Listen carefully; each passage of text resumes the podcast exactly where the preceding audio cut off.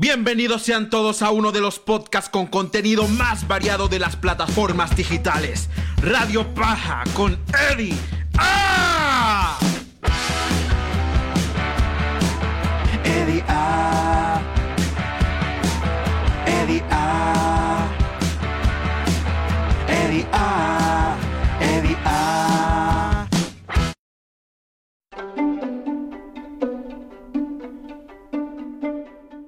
Buenos días, buenas tardes, buenas noches, mi gente. Sean todos bienvenidos a esto que se llama Radio Paja, Radio Paja con Eddie A.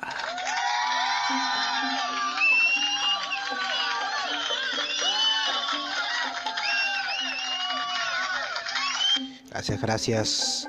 Tenía tiempo que no grababa, tenía tiempo que no grababa porque generalmente estos temas de, de los que estoy hablando son un poco largos y extensos y también porque estoy haciendo otra serie de cosas en mi vida, como una de ellas fue incluir el, ejercicio en mi vida y fíjense que tengo casi ya dos meses haciendo ejercicio, entrenando y me siento súper bien, también por un tema de salud y porque tenía sobrepeso, pues. Yo soy un carajo que tiene déficit de atención yo tengo, yo sufro de déficit de atención en mi vida en general. Entonces empiezo a hacer una vaina y nunca la termino y empiezo a hacer otra. Por eso es que cuando empecé el podcast hacía episodios más seguidos y ahora duro más, pues porque sí lo, aunque son cosas que sí se quedaron fijas en mi vida, no tengo la constancia de hacerlo tan seguido, sino al, principio con la emoción del momento. Porque también me la paro haciendo otros coñazos de cosas. eh, como pintar, como ya le he dicho que me pongo a veces me pongo a pintar un cuadro y duro no sé, un mes echándole bola a un cuadro, hasta menos pues, pero un ejemplo.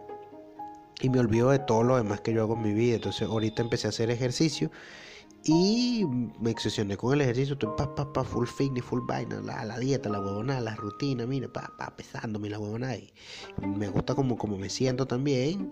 Y, y ya el podcast quedó un poco más atrás, pues, pero sí lo retomo otra vez porque son parte de mi vida, son cosas que me gusta hacer como catarsis. Y bueno, para empezar este programa, este programa especial hablaremos de política.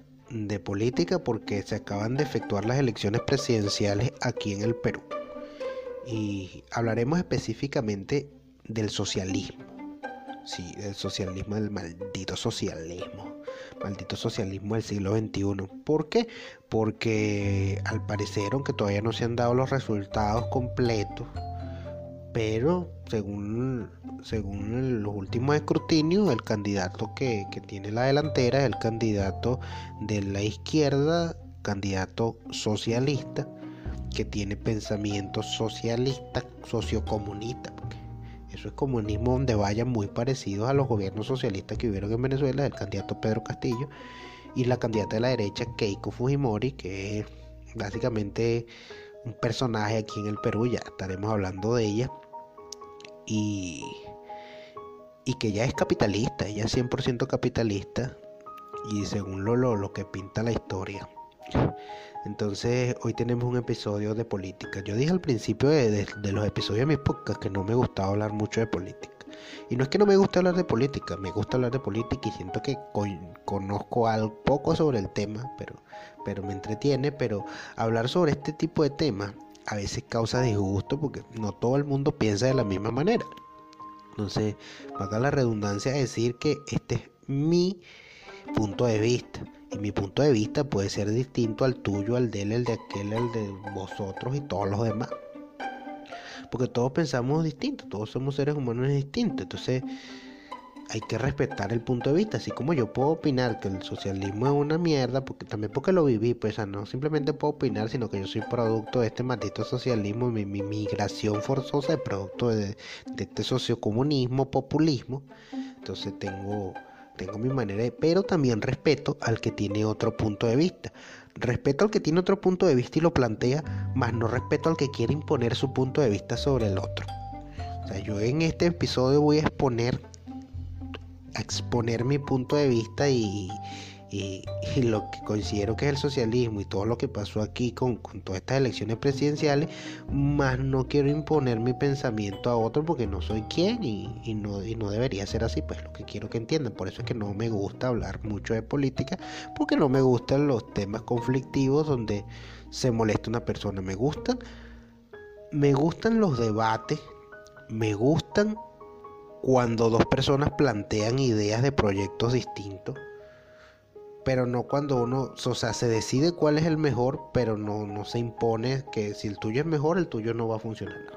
Entonces, quiero que más o menos me entienden, no sé si me expliqué bien o hablé mucha huevonada y no, no caí en el tema y redondé como son cosas normal mías, pero es eso, pues, entonces pero hoy sí vamos a hablar de socialismo. Y no solamente voy a hablar de, del socialismo y lo que pasó aquí, sino que últimamente he estado leyendo mucha información y viendo documentales históricos de distintos gobiernos de países latinoamericanos y de Venezuela también, obviamente, de mi país gobiernos demócratas, gobiernos de dictaduras que hubieron allá y los he estado comparando y me parece que es un tema bastante bueno y bastante extenso y como para hacer una serie de programas. Entonces quiero, quiero hacer una serie de programas explicando lo que es el comunismo, el capitalismo, el que es un candidato demócrata, cuáles han sido los dictadores, bla, bla, bla, y los diferentes matices para que la gente tenga tenga una perspectiva de, cómo son las cosas. Pues.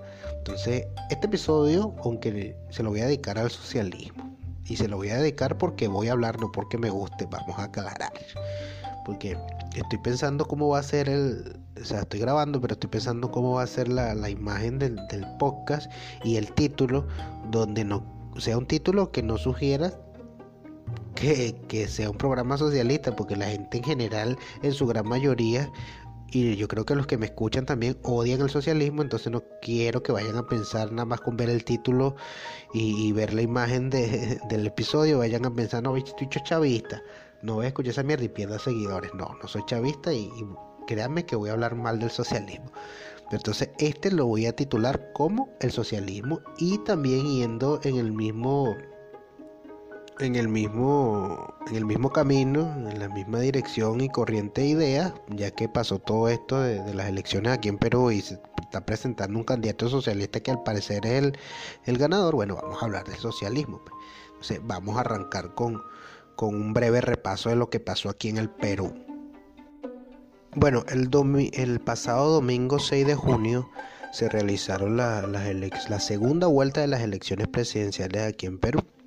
Vamos a explicarle un poquito cómo, cómo empezó toda esta historia. Las primeras elecciones, fíjense que la gente, la gente no aprende y, generalmente nosotros somos los culpables de lo que nos pasa. Tenía razón aquel dicho de Bolívar que dice que un pueblo fue más dominado por la ignorancia que por la fuerza, ¿no?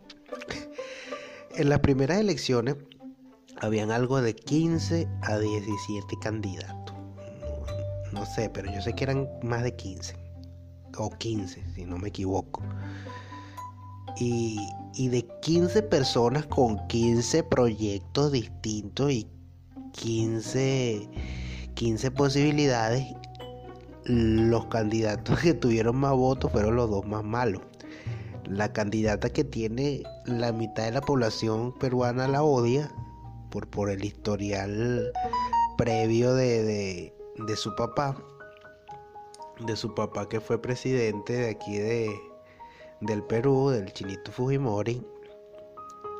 Y el otro fue el candidato socialista que plantea un proyecto sociocomunista, populista, que, que tenemos un ejemplo, un ejemplo, el mejor ejemplo que hay de, de, que el socialismo es una mierda y es Venezuela, entonces ya sabes, mira que los, peruanos son, son tercos, son tercos, si los peruanos fueran dinosaurios votaran por el meteorito. Eso lo leí en un meme y dije tal cual. Porque ellos viven quejándose y nos ven aquí porque aquí es donde hay más venezolanos que el coño, aquí en Perú. y ven que nosotros nos fuimos huyendo de esas locuras y de esa mierda y todavía nosotros les estamos diciendo y todavía nos tienen de ejemplo y todavía una de sus opciones principales fue un candidato socialista. Y bueno, eso es para pa ponerlo por debajito porque se pone peor la cosa más adelante en esta historia de las elecciones presidenciales del Perú. Bueno, y habiendo 15 candidatos, eligieron a los dos más malos. Entonces, queda la chinita y queda Castillo. Queda la señorita Fujimori y el señor Pedro Castillo. Vamos a hablarle de, la chinita Fujimori, los candidatos más votados, los que se dieron para la segunda vuelta. Porque, ah, esa es otra vaina. Mm, Que aquí hay segunda vuelta de elecciones. Cuando la- las votaciones son por porcentaje mínimo y la diferencia es mínima, se hace una segunda vuelta entre los dos más votados. No es como en Venezuela que, que el que tenga un voto de más ese ganó. Y punto. Así sea un voto. Bueno. Entonces vamos a hablarle de la candidata Keiko Fujimori. La candidata Keiko Fujimori es la hija del exmandatario también del Perú, el señor Fujimori, el chinito Fujimori. Él, él tiene, él tiene, él también lo odia mucha gente y también lo quiere mucha gente. Él tiene ese, esa sensación de amor-odio entre el pueblo peruano. Yo no, sé el 100% de la historia, porque no la viví. Aparte que creo que ni había nacido cuando él era presidente y tampoco soy peruano, eh, pero sí por lo que he escuchado que me cuenta toda la gente, muchos lo quieren y muchos lo odian. Entonces, las cosas por las que lo, lo odian es porque prácticamente vendió al, al país, a la riqueza, a las empresas, al extranjero a precio de gallina flaca, lo que convirtió el Perú en un, en un país netamente capitalista, capitalizado, que es muy distinto a capitalista, capitalizado por las grandes empresas transnacionales. Que no está mal, porque sí, sí, por eso es que tienen una economía medio ahí.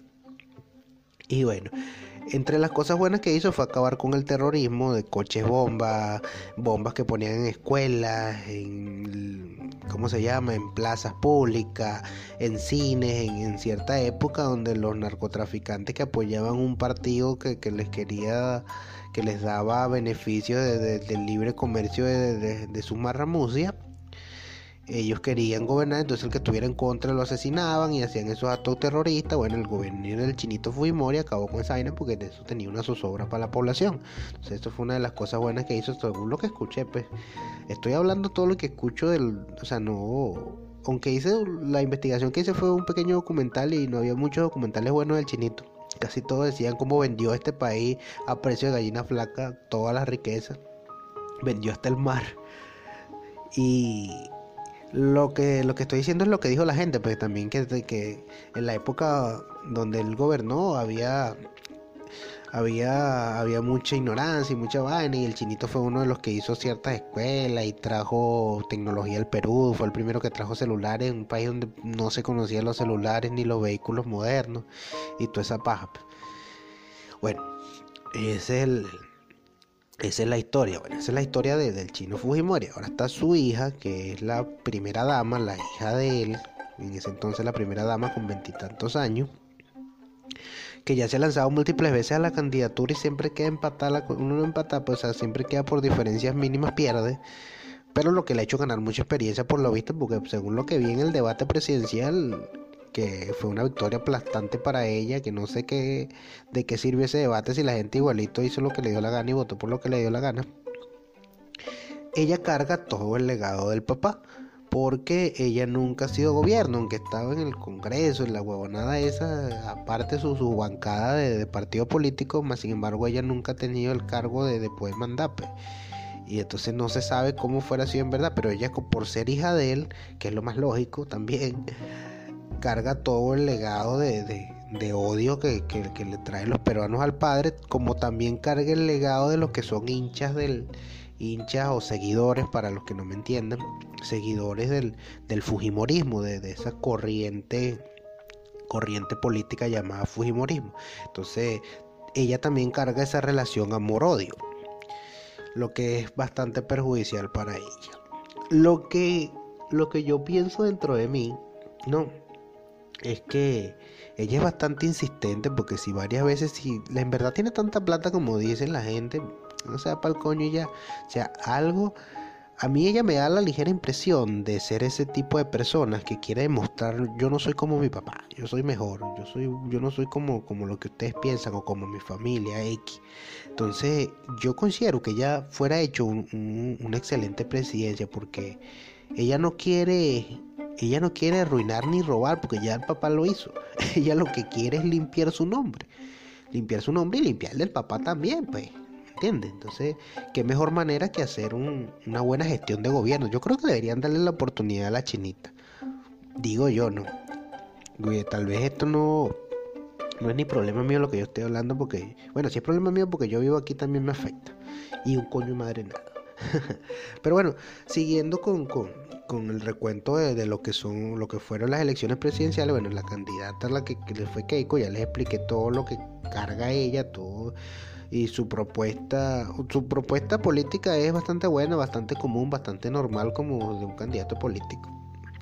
Y ahora tenemos del otro lado al candidato Pedro Castillo. El candidato Pedro Castillo es un maestro de escuela, un señor de una provincia de zonas muy humildes del Perú, que propone un cambio, propone un cambio político, propone una, una opción que es el socialismo. Sí, señores el bendito socialismo del siglo XXI. El candidato Pedro Castillo tiene ideas muy parecidas. Él no tiene un plan de gobierno como tal, porque el, socialismo lo que propone es venderte una figura de un salvador, más no un plan de gobierno. Entonces el socialismo se, caracteriza por tener, tener otros argumentos. ¿Cuáles son los argumentos del señor Pedro Castillo? El señor Pedro Castillo propone los argumentos de que Perú es un país rico, obviamente lo es, como todos los países de Latinoamérica, y que la riqueza está mal distribuida y que todos tienen que tener igualdad de condiciones y todos tienen que ganar lo mismo y todo bla bla bla y que las riquezas no son de la empresa extranjera y todo eso está bien, está muy bien que, que la gente tenga igualdad de oportunidad más no igualdad de beneficios. En ninguna sociedad puede haber eso porque si yo trabajo más que tú, yo no puedo cobrar menos que tú. O sea, eso es una lógica, una lógica simple. Entonces, eso lo que crea es una sociedad de vagancia. Son los resultados del socialismo. Entonces, el gobierno del, señor Pedro Castillo propone eso, propone las expropiaciones, aunque aquí lo disfrazan de estatización estatización era o sí sí esta, o sea estatizar o sea pasar a, manos del estado las grandes empresas que generalmente estos estos proyectos socialistas no proponen el comprarle las empresas al dueño que debería ser la, la, la, empresa transnacional, sino que expropiársela. Esto está en mi país, esto es mío, listo. Mamate un huevo, si quieres te fuiste, o sea, lo perdiste todo que está mal, que está mal porque lo lógico sería que se lo compraran, ¿no? Pero el comprar una empresa que produce millones y millones y millones de dólares al año y que tiene un costo en el mercado la empresa como tal y todo lo que ha invertido durante años el, el dueño de dicha empresa, eso es un gasto bastante grande que ese gasto lo paga, ¿quién lo paga? El Estado. ¿Y quién es el Estado? Nosotros los contribuyentes, y digo nosotros porque yo también pago impuestos al vivir aquí. Entonces, ¿de dónde va a salir el comprar esas empresas? Del sueldo de las personas, de las personas, del bolsillo de las personas. Entonces, eso, el estatizar de manera correcta una empresa causa un impacto en el bolsillo, en los impuestos, porque tienen que aumentar los impuestos sí o sí, porque tienen que empezar a cobrar más impuestos y vaina, entonces todo te va a salir más caro, lo que crea un descontento en la gente. Entonces, los gobiernos socialistas proponen eh, la expropiación. Y ese es su plan de gobierno. Entonces, para que la expropiación tampoco se vea tan arbitraria, porque la expropiación conlleva el cierre de empresas, el que gente pierde su trabajo, el que no está en contra de ese, de ese plan de gobierno está afuera y él mete a su gente y así empieza todo. La expropiación viene cargada de la repartición de la cochina para todo el mundo. Claro, más para ellos en general, pero le reparten ciertas riquezas a la gente de a gratis, porque sí, para cerrarte la boca. O sea, a ti te están callando el, hocico de algo que están haciendo que está mal. Es como si tú estuvieras sentado afuera de una tienda una tienda de, un portugués y de repente viene un ladrón y viene no a robar la tienda, sino a decirle, mira, pues sabes que portugués fuera aquí, fuera aquí porque yo tengo una pistola y yo quiero que esta tienda es mía, pues este es mi barrio, pues si no te voy a matar. Y punto. Y el portugués no tiene nada que hacer y se va para el coño. Entonces tú estás afuera sentado viendo la vaina y tú eres un testigo. Tú eres un testigo que puede alegar que el, que el malandro le quitó la tienda al portugués. Y entonces, ¿qué hace el tipo? Abre la registradora y te agarra, te da 20 dólares, toma, cállate la boca, tú no viste nada.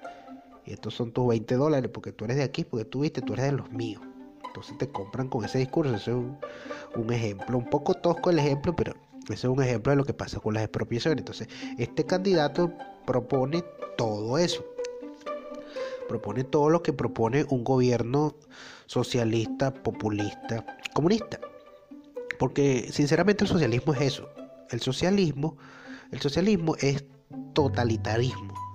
Es que el gobierno sea el dueño de todo. O sea, es un monopolio, un monopolio donde ellos van a hacer todo. Entonces, ellos van a comandar todo, el sistema de producción, el sistema de transporte. Eso es lo que explica la- las bases del socialismo según, según Marx. Según Marx, que fue eso, es- eso es historia. Pero aquí estamos hablando entonces de, de estos dos candidatos que proponen esta vaina. Entonces, es arrecho, es arrecho que de 15 candidatos elijan a los dos más malos para ellos, al, al que, a la que no confían por la historia que carga y al que viene con una serie de propuestas que han fracasado a nivel mundial. Y digo a nivel mundial porque en todo, no solo en Latinoamérica, en Venezuela fracasó el socialismo, también en Cuba el, comunismo de Fidel Castro, porque es lo mismo, porque el socialismo y el comunismo son lo mismo. O sea, el socialismo es como el hijo menor del comunismo.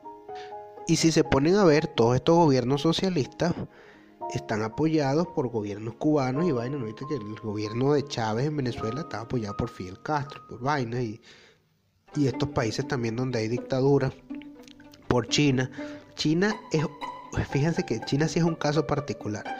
Bueno, este fue el panorama de las elecciones que hubo aquí en Perú. Ahora vamos a hablar, hablar de, de historia de- del socialismo y, y del comunismo. Bueno, China es un caso muy particular. China, China es un gobierno socialista, pero es socialista de palabra, pero es capitalista. O sea, es, un disfraz porque China tuvo que adoptar el capitalismo sí o sí. Y fíjense que al adoptar el capitalismo masivo y, y, y claro, el capitalismo con, con- con sus represiones y su mamá huevada se convirtió en una potencia. Pero no deja de ser capitalista. O sea, tendrá de, de, de- socialista, eh, de socialista y de comunista el nombre, pero sigue siendo capitalista. Ahora, tenemos otro ejemplo de gobiernos socialistas, comunistas, que no vamos a, tratar de diferenciarlo, vamos a poner que es lo mismo socialismo y comunismo. Tenemos a Corea del Norte, donde está eh, este chinito, ¿sabes? El chinito este que mete miedo, el Kim Jong-un, es que es un gobierno completamente comunista, donde el único que tiene el control de todo es el gobierno, donde es apoyado por los militares, donde cierto grupo es el que goza de todos los beneficios, donde se reprime a la gente, donde se explota a la gente. Y fíjense que el caso de Corea del Norte es un caso bastante particular. Porque Corea del Norte tiene, tiene bloqueos económicos por todos lados. Pero entonces, ¿cómo hace un país como Corea del Norte para seguir percibiendo ganancias? Porque un país necesita percibir ganancias.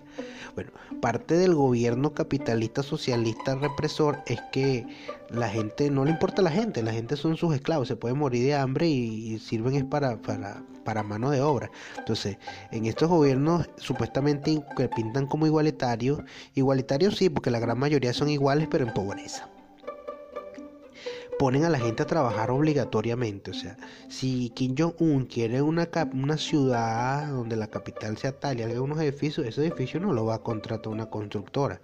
El mismo ciudadano que elige porque sí, usted va a trabajar aquí, va a trabajar aquí. Y si quiero no le doy ninguna remuneración porque usted es parte de este país y ya.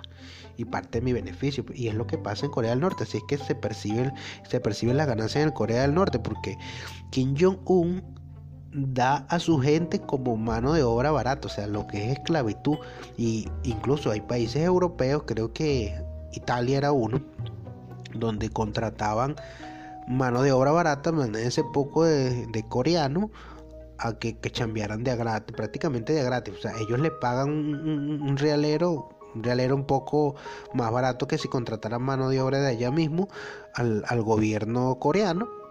Y el trabajador no gana nada, está encerrado, va y trabaja y vaina. Y así es que percibe ganancias Corea del Norte con esclavitud. Fíjense que Italia son medios cabecehuevos los italianos. De repente un italiano que me está escuchando o alguien que esté coño. Casi todas las cosas malas que he hablado de esclavitud se están dando en Italia. Coño. Hay que echarle una revisadita a Italia. Italia, en el programa anterior que hablé de, de la esclavitud en los trabajos en la agricultura, Italia salió a relucir. Entonces, ahora que hablo del comunismo y de cómo genera plata Corea del Norte, si es un país que está bloqueado, bueno, sale a relucir otra vez Italia porque le mandan manos de obra esclavista. Entonces, ajá, no solamente está esa, también está este, en textileras chinas, ya que China es un país capitalista y no le interesa un coño de madre nada, y la gente no está tan mal tampoco, pero a ciertas empresas les conviene ganar mucha plata. Entonces, a estas empresas de costura mandan coñazos coreanos a que estén cosiendo, cosiendo como unas desgraciadas mujeres y duran años, 5, 6, 7 años. Y entonces la vaina no está en que duren y no le paguen un coño de madre. La vaina está en que ni siquiera se pueden escapar de ahí porque tienen a su familia amenazada. Porque tú te llevan a trabajar para allá obligatoriamente, usted va a trabajar para el gobierno de, El Salvador, del, del- de Kim Jong-un y. Y si usted se decide escapar o alguna huevonada o de- decide revelar algún secreto de lo que está pasando aquí, le matamos a su familia. Entonces te tienen amenazado.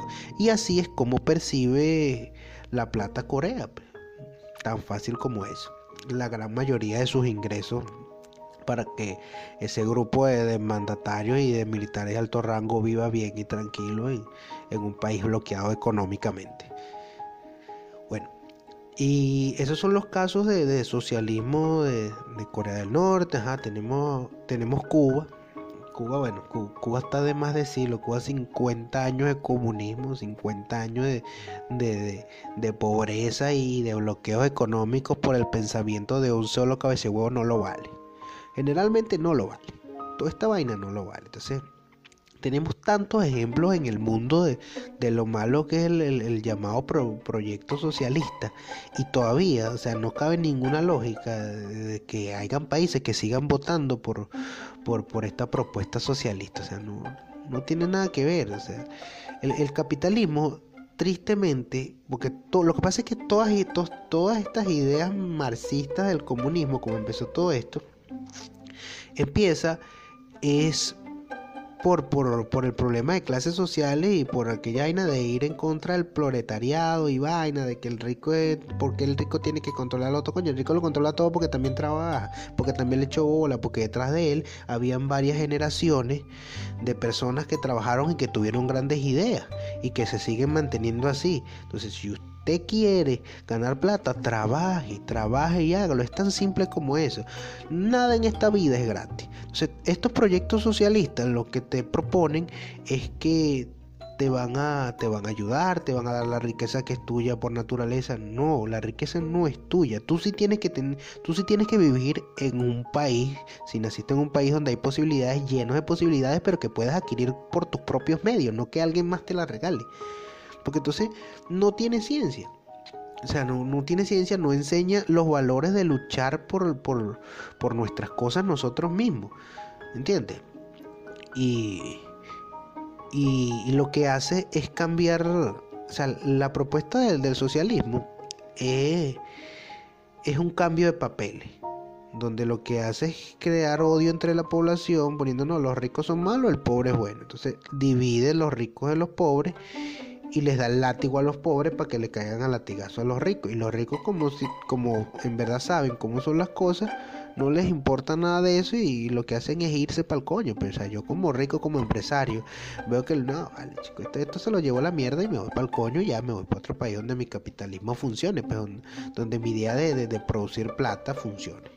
Entonces, este, estos proyectos socialistas por eso es que fracasan, porque son generalmente unos proyectos llenos de odio, llenos de populismo, llenos de imágenes, llenos de, de, de propuestas donde, donde de supuesta inclusión donde van a incluir a los gays, a, la, a las feministas, al X, todo ese tipo de sectores marginados, los van incluyendo poco a poco y no los van incluyendo a que se, a que se unan y, y a nada, los van incluyendo en, el odio en común.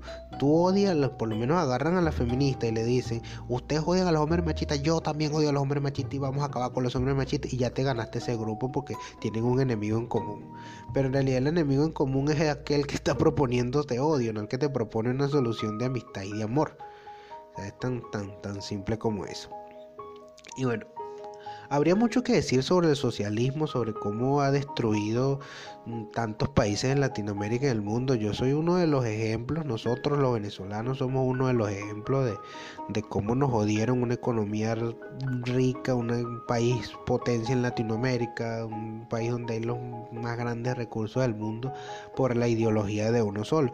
Y fíjense que no tanto la ideología de uno solo, sino que nosotros también somos los culpables, porque nosotros votamos por esa elección.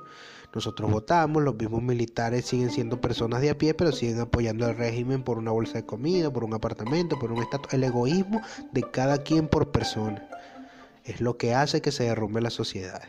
Lo que hay que cultivar moral y valores a las personas. Pues ese es lo que llaman en, psicología el síndrome el síndrome del héroe el síndrome del héroe de que coño, de que toda vaina, todo, todo lo que esté mal a ti, coño, te, te da cierto remordimiento y no lo haces por eso. Eso es lo que hay que cultivar, pues que todas las personas piensen de esa manera, pues. Y no sé si me expliqué con lo del síndrome del héroe. tenía una idea en mi cabeza, pero funcionó distinto cuando la hablé. Bueno, en general el socialismo es malo.